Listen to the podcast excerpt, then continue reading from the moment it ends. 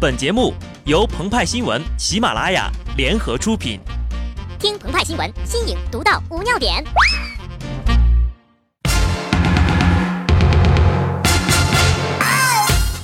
本文章转自澎湃新闻《澎湃联播，听众朋友们，大家好，我是极致的小布。人活在世界上，有的人活成了面子，有的人活成了里子，都是时势使然。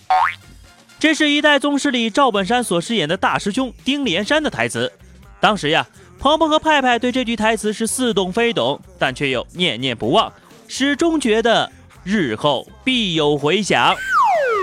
果然，在多年后的某个深夜里，当我们带着一个 G 的表情包走上战场时，才突然意识到，原来呀，这句话还有后半句呢。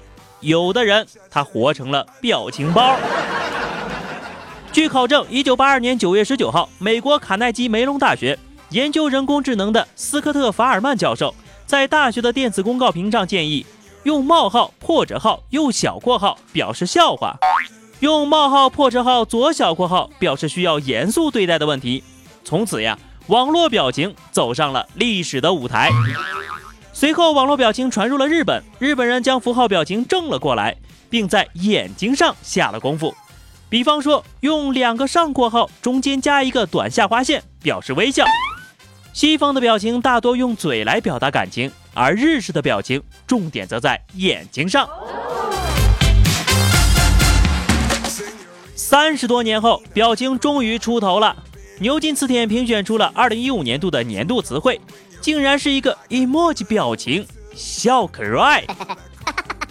现在法尔曼教授仍然在大学里面任教，他说呀。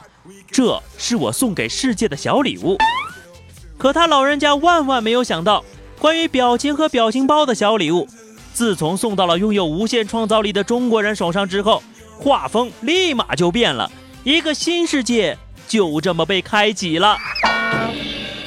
一九九九年，QQ 问世，在那个用着六十四 K 调制解调器，听着滴答拨号音上网的岁月里，拥有一个 QQ 号，使用小黄脸等骨灰级网络表情。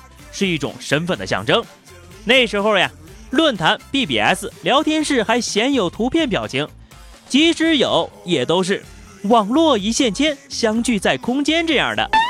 现如今呢，依稀能在中老年网友的对话框里见到这些大红大绿、玫瑰闪烁的图片。尽管有些老套，但这些都是表情包的始祖呀，标志着自定义的流行和普及。时间一下子来到了二十一世纪，随着计算机和网络技术的不断成熟，各国文化多元交织，出现了这么几个人，被中国网民所熟知。他们的笑容震撼了东南亚，他们的魔性贯穿了中日韩，是他们缔造出万千表情包，孕育了各式各样的暴走图片，成为了 PS 必备素材和必修图片，养活了一代又一代的网络红人、搞笑博主。他们就是姚明、金馆长、花泽香菜。然而，江山代有人才出，关于表情包的故事呀，蕴含着中华民族广大网民的智慧，逐渐成为了中国的特色。只有你想不到的，没有你看不到的。张学友、成龙、小 S、金星，现实中的名人，不论港台大陆，只要你表情够亮，分分钟抠图配字打包，现做现用，童叟无欺。雪姨霸道总裁容嬷嬷御前驸马福尔康，这些呀都是影视中人物的翘楚，表情界炙手可热的素材。有了他们，嘲讽技能 MAX 给对方心里造成沉重的打击。天线宝宝、熊本熊等异次元的伙伴们同样不会停下脚步，一个个蜜汁微笑的背后隐藏着怎样不为人知的杀意，只有被甩过表情包的人才会懂吧。当然了。还有一些究极王牌王的蔑视，暴力哈哈，这里呀就不多提了。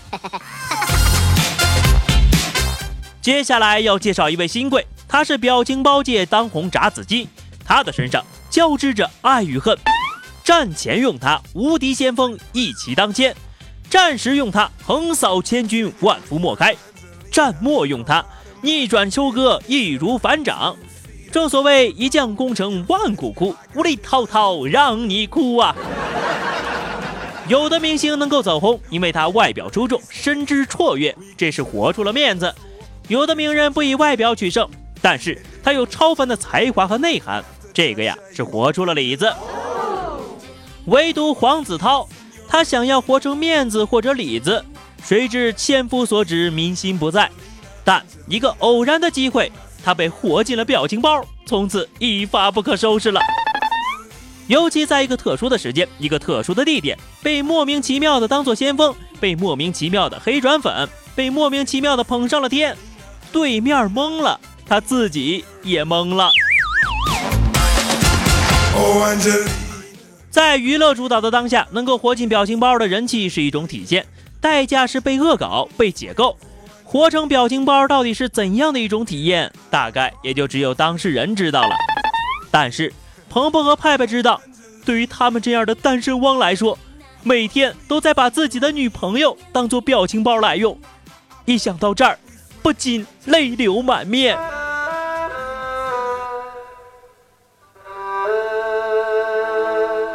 好的，那么以上就是本期节目的全部内容了。更多新鲜资讯，敬请关注喜马拉雅澎湃新闻。下期节目我们再见吧，拜拜。